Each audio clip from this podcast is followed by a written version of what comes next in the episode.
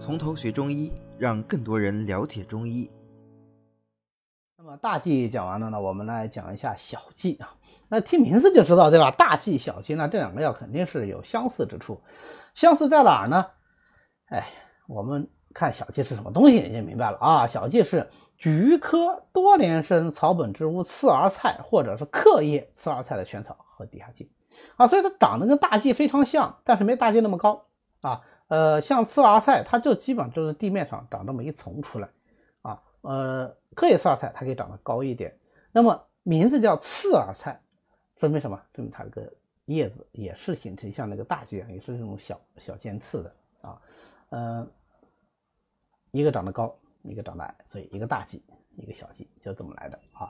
那么小忌呢，啊，我们是呃用它的根啊为主，用它的根为主，它是下即这个开花的时候采摘啊，然后洗干净、晒干、切断就可以了。全草也可以用，也是一样啊，生用就可以了啊。当然，生用和这个鲜用不一样啊，生用是晒干以后不再做任何的这种。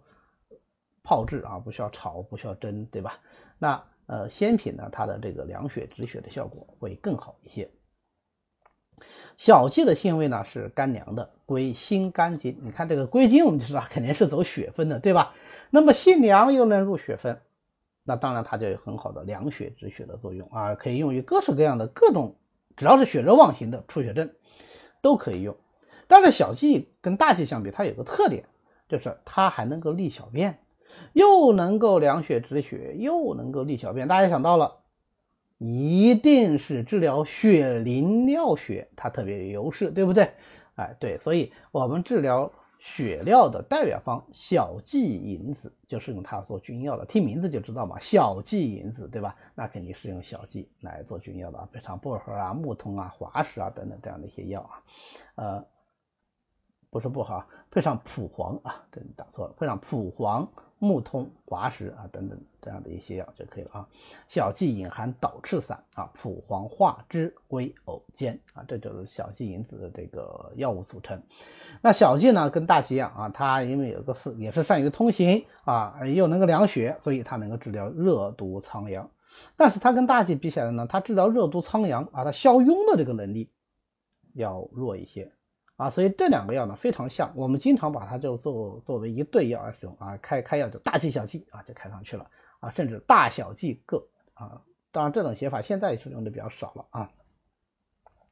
那么它们的区别就在于小剂能活血，大剂消热毒苍痈的作用要来的更强一些。好，那我们小剂很简单是吧？大剂学完小剂就很容易理解啊。我们总结啊，小剂的这个功效就是凉血止血、解毒。效用啊，这就是啊，那我们凉血止血药开篇的两味药啊，大剂小剂。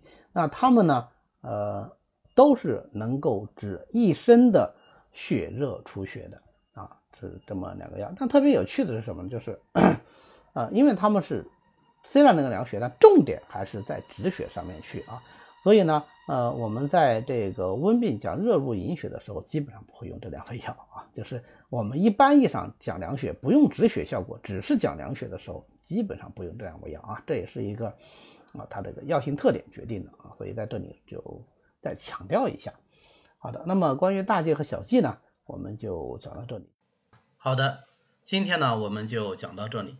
为了方便大家和其他喜欢中医的朋友一起来学习和讨论中医知识，我们呢建了一个微信群，欢迎大家扫描下方的二维码，添加我们的管理员的微信，然后发送“从头学中医”，他就会拉大家入群的。那么我们下次再见。